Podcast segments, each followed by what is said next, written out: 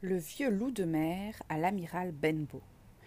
Mr. Trelawney, notre châtelain, le docteur Livesey et tous ces messieurs m'ayant demandé d'écrire en détail l'histoire de l'île au trésor, du début à la fin, sans rien omettre sauf la position de l'île, uniquement parce qu'il y reste encore une partie du trésor, je prends la plume en l'an de grâce 1700 pour me reporter à l'époque où mon père tenait l'auberge de l'amiral Benbow et où le vieux marin au visage basané balafré d'un coup de sabre, vint loger pour la première fois sous notre toit.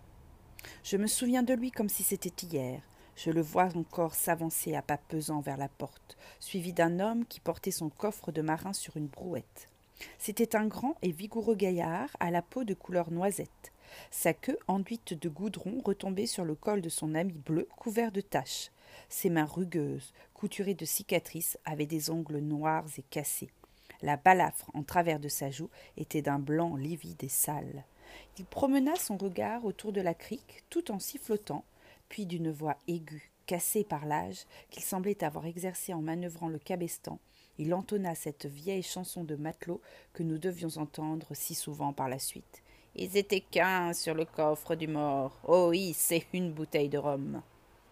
Ensuite, il cogna à la porte avec un bâton semblable à un inspecteur et lorsque mon père apparut, il demanda d'un ton rude un verre de rhum. Quand on le lui a apporté, il le dégusta lentement en connaisseur, sans cesser de regarder tour à tour les falaises et notre enseigne. Voilà une crique bien commode, dit-il enfin, et un cabaret fichtrement bien situé. Beaucoup de pratique, camarade Mon père répondit qu'il voyait très peu de monde, et que c'était fort regrettable. Alors, déclara l'autre, c'est ici que je jette l'encre. Et l'ami cria-t-il à l'homme qui poussait la brouette, accoste et monte mon coffre. Je resterai un bout de temps chez vous, poursuivit-il. Je ne suis pas difficile. Du rhum et des œufs au large, c'est tout ce que j'ai besoin, avec ce cap là-bas pour regarder les bateaux au large. Comment que vous devez m'appeler? Ma foi, appelez-moi capitaine. Ah oui, je vois ce qui vous tarabuste. Il lança trois ou quatre pièces d'or sur le seuil et conclut Tenez, vous m'avertirez quand je serai au bout de tout ça. Il prononça ces mots d'un air aussi hautain qu'un capitaine de frégate. En vérité, malgré ses vêtements en mauvais état et son langage vulgaire, il n'avait pas l'air d'un simple matelot, mais plutôt d'un second, ou même d'un commandant, habitué à être obéi ou à frapper. L'homme à la brouette nous dit que la malle-poste l'avait déposé le matin précédent au Royal George. Là, il s'était informé des auberges situées le long de la côte, et je suppose qu'il avait choisi la nôtre comme lieu de résidence après avoir appris qu'elle avait bonne réputation et qu'elle était isolée. Tels furent les seuls renseignements que nous pûmes obtenir sur notre hôte. C'était un homme d'un naturel très taciturne. Toute la journée, il flânait autour de la crique ou sur les falaises, muni d'une longue vue en cuivre. Toute la soirée, il restait assis près du feu, dans un coin de la salle, à boire des grogues très forts. En général, il ne répondait pas quand on lui parlait, mais se contentait de lever les yeux brusquement, d'un air farouche, en reniflant avec un bruit semblable à celui d'une corne de brume, et nous apprîmes bientôt, ainsi que ceux qui venaient chez nous, à le laisser en paix. Chaque jour, au retour de sa promenade, il demandait si aucun matelas, un matelot n'était passé sur la route. Nous pensâmes d'abord qu'il posait cette question parce qu'il avait besoin de la compagnie de ses pareils, mais nous finîmes par comprendre qu'il désirait les éviter. Quand un marin s'arrêtait à l'amiral Benbow, comme le faisaient parfois certains qui se rendaient à Bristol par la route du littoral, il regardait à travers les rideaux de la porte avant de pénétrer dans la salle, il ne manquait jamais de rester muet comme une cape chaque fois qu'il y en avait un. Pour moi, à tout le moins, cette affaire ne représentait rien de mystérieux, car en un sens je partageais ses craintes. Un jour, il m'avait prise à l'écart pour me promettre de me donner une pièce d'argent de quatre pence, le premier de chaque mois, si je voulais bien accepter de veiller au grain et de guetter l'arrivée d'un marin amputé d'une jambe, et d'aller lui annoncer la nouvelle dès qu'il apparaîtrait. La plupart du temps, lorsque le premier du mois j'allais trouver notre pensionnaire pour lui réclamer mon dû, il se contentait de renifler d'une façon menaçante et de me faire baisser les yeux. Mais avant la fin de la semaine, il ne manquait pas de se raviser, de m'apporter ma pièce d'argent et de renouveler son ordre de guetter l'arrivée d'un marin amputé d'une jambe. Suite du chapitre 1 Je n'ai guère besoin de vous dire à quel point ce personnage hantait mes rêves. Par les nuits de tempête, lorsque le vent ébranlait la maison de fond en comble, lorsque les vagues grondaient dans la crique et montaient à l'assaut des falaises, je le voyais sous mille formes, avec mille expressions diaboliques, mille expressions diaboliques, pardon. Tantôt la jambe était coupée à la hauteur du genou, tantôt à la hauteur de la hanche, ou bien l'homme était une créature monstrueuse qui n'avait jamais eu qu'une seule jambe placée au milieu du corps. Le voir courir à mes trousses en sautant les haies et les fossés était le pire des cauchemars. Tout compte fait, je payais assez cher par ces abominables visions ma pièce d'argent mensuelle. Mais si j'étais terrifiée à l'idée du marin amputé d'une jambe, j'avais beaucoup moins peur du capitaine que tous ceux qui le connaissaient. Certains soirs, il buvait plus de grog qu'il n'en pouvait supporter. Alors il restait assis à chanter ses vieilles chansons de matelot, cruelles et farouches, sans faire attention à personne.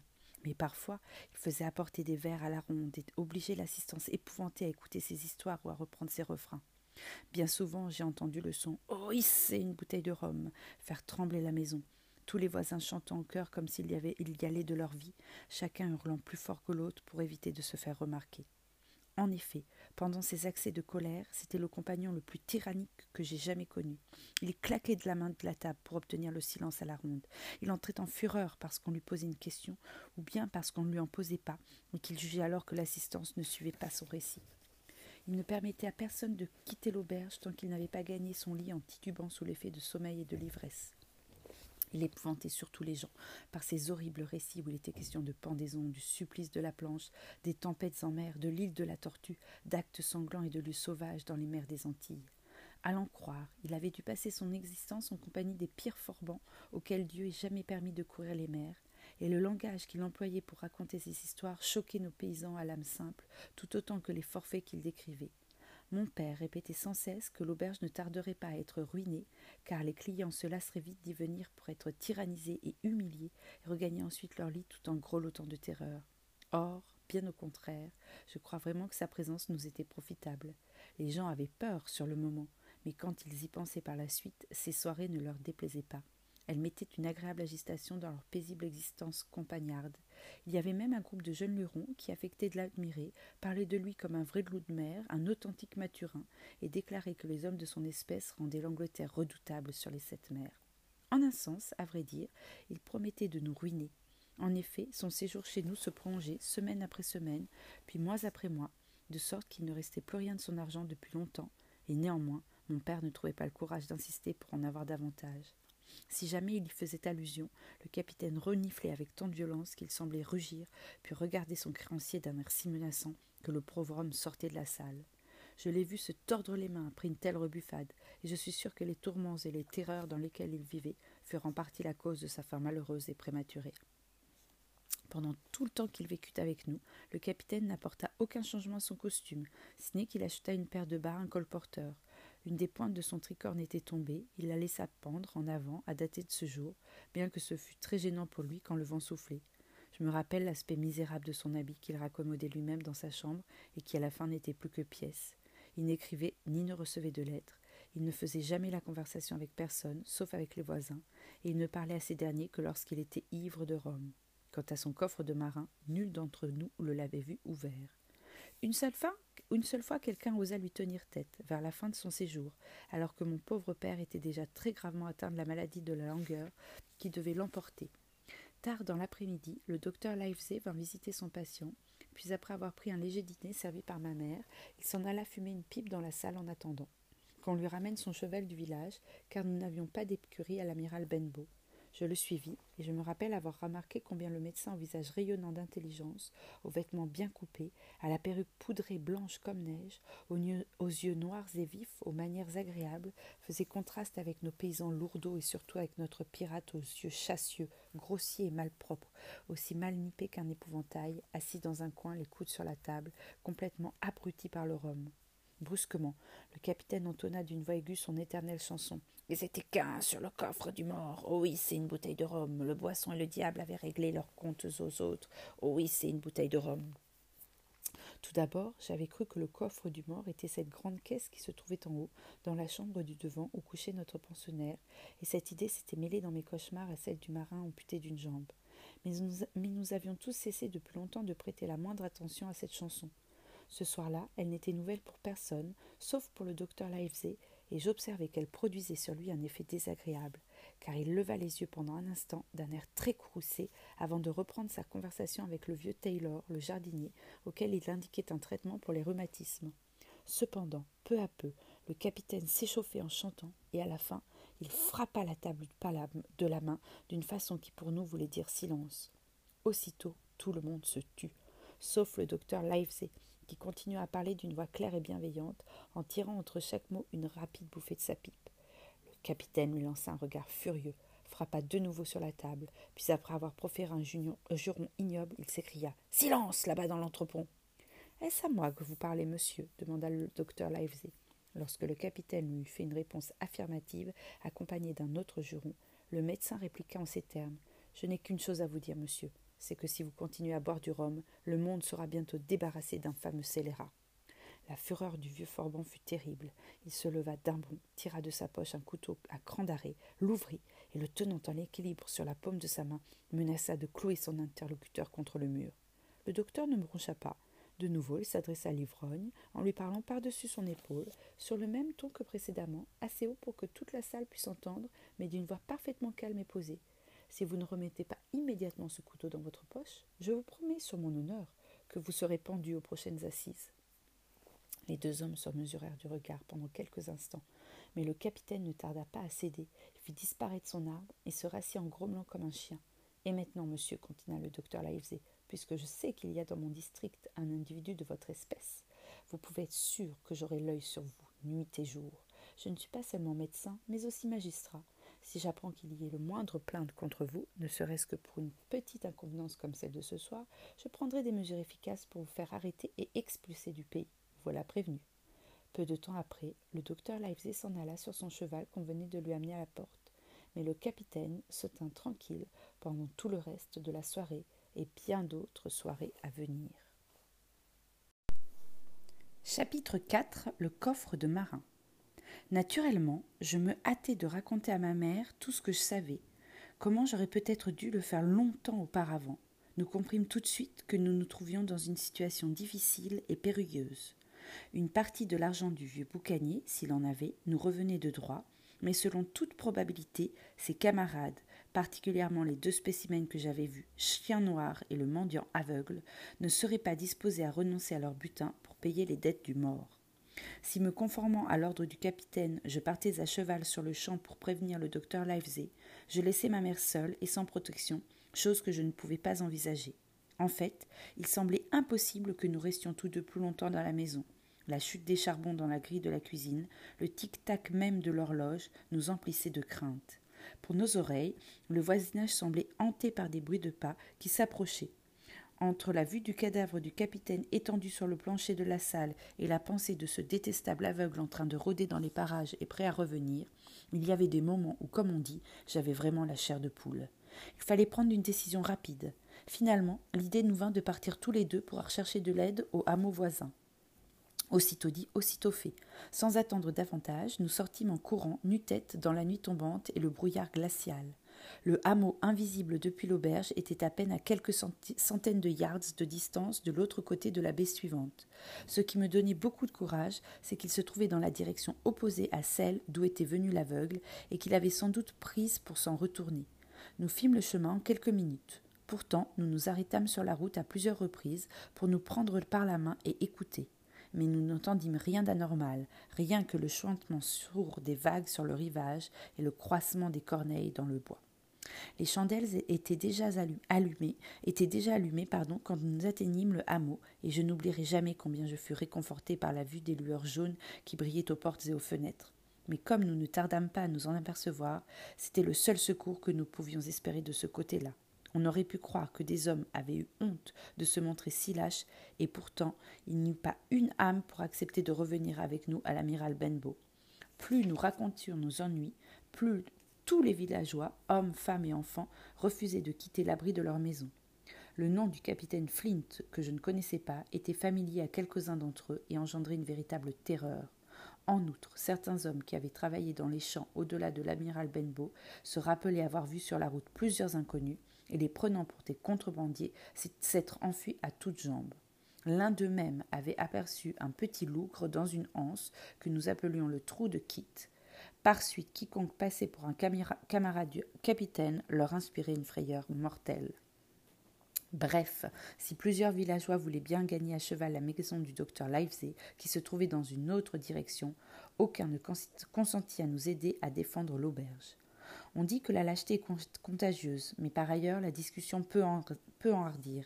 Quand chacun eut dit son mot, ma mère entama un discours. Elle ne voulait pas, déclara-t-elle, perdre de l'argent qui appartenait à son pauvre enfant sans père. Si aucun de vous n'ose nous accompagner, poursuivit-il, Jim et moi nous serons plus courageux. Nous allons retourner à l'auberge par le même chemin, et grand merci à vous tous, gros lourdeaux, poules mouillés que vous êtes. Nous ouvrirons ce coffre, même au péril de notre vie. Prêtez-nous donc ce sac, je vous prie, madame Crossley, pour remporter l'argent qui est mes dû. Naturellement, je dis que j'irai avec ma mère, et naturellement, tous se récrièrent contre notre témérité. Mais même alors, pas un n'offrit de venir avec nous. Ils se contentèrent de me donner un pistolet chargé pour me défendre si nous étions attaqués, et de promettre de tenir les chevaux tous scellés au cas où nous serions poursuivis à notre retour. En outre, un jeune villageois devait partir immédiatement chez le docteur et ramener des hommes armés.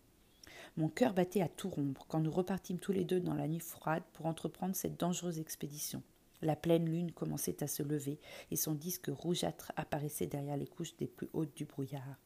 Ceci nous fit presser l'allure, car de toute évidence, avant que nous puissions ressortir de l'auberge, il ferait clair comme plein jour, et notre départ ne passerait pas inaperçu s'il y avait des guetteurs dans les environs. Nous nous glissâmes le long des haies en silence et le plus vite que nous puissions. Enfin, sans avoir rien vu ni entendu qui vint augmenter nos craintes, nous atteignîmes à nos grands soulagements la porte de l'amiral Benbow que nous refermâmes sur nous. Donc là commence le passage où il y a les questions de la séance 3. Aussitôt, je tirai le verrou, et l'espace d'un instant nous restâmes sans bouger, haletant dans les ténèbres, seuls dans la maison avec le cadavre du capitaine. Ensuite, ma mère prit une chandelle dans la buvette, puis nous pénétrâmes dans la salle, et nous tenant par la main, le vieux boucanier gisait tel que nous l'avions laissé, couché sur le dos, les yeux ouverts, un bras étendu de toute sa longueur. Baisse le store, Jim, murmura ma mère. Il pourrait venir et nous épier du dehors. Et maintenant, poursuivit-il quand j'y obéis, il nous faut prendre la clé sur ce cadavre. Qui va oser le toucher? Je me le demande. Elle poussa une sorte de sanglot en prononçant ces dernières paroles. Je m'agenouillai aussitôt sur le plancher, près de la main du mort. Se trouvait un bout de papier rond, noirci d'un côté. De toute évidence, c'était la tache noire. Je le pris et lus de l'autre côté ce court message écrit en lettres très bien formées. Tu as jusqu'à dix heures du soir. Maman, dis-je à voix basse, il avait jusqu'à dix heures. Juste à ce moment, notre vieille horloge commença à sonner, et ce bruit inattendu nous fit sursauter d'épouvante. Mais il nous apprit une bonne nouvelle, il n'était que six heures. Allons, vite, Jim, cette clé, dit ma mère. Je fouillai les poches du mort, l'une après l'autre. De la monnaie, un dé à coudre, du fil, de grosses aiguilles, une carotte de tabac dont un bout manquait, son fameux coutelas à la poignée recourbée, une boussole portative et un briquet à amadou. Voilà tout ce qu'elle contenait. Je commençai à désespérer. Elle est peut-être pendue à son cou, suggéra ma mère. Surmontant une vive répugnance, j'ouvris brutalement le col de la chemise. Effectivement, nous trouvâmes la clé pendue à un bout de ficelle goudronné quand je coupais avec le coutelas du capitaine. Ce succès nous remplit d'espoir. Nous montâmes en hâte l'escalier sans plus attendre pour gagner enfin la petite chambre où il avait dormi si longtemps et où son coffre était resté depuis le jour de son arrivée. Extérieurement, il ressemblait à n'importe quel autre coffre de marin. Sur le dessus, on lisait la lettre B, gravée au fer rouge, et les angles étaient tous cassés, comme ceux d'un objet longuement malmené. Donne-moi la clé, me dit ma mère. Bien que la serrure fût très dure, elle l'ouvrit et rejeta le couvercle en arrière en un clin d'œil. Une forte odeur de tabac et de goudron monta de l'intérieur, mais nous ne vîmes rien sur le dessus qu'un costume en très bon état, soigneusement brossé et plié. Ma mère déclara qu'il n'avait jamais été porté.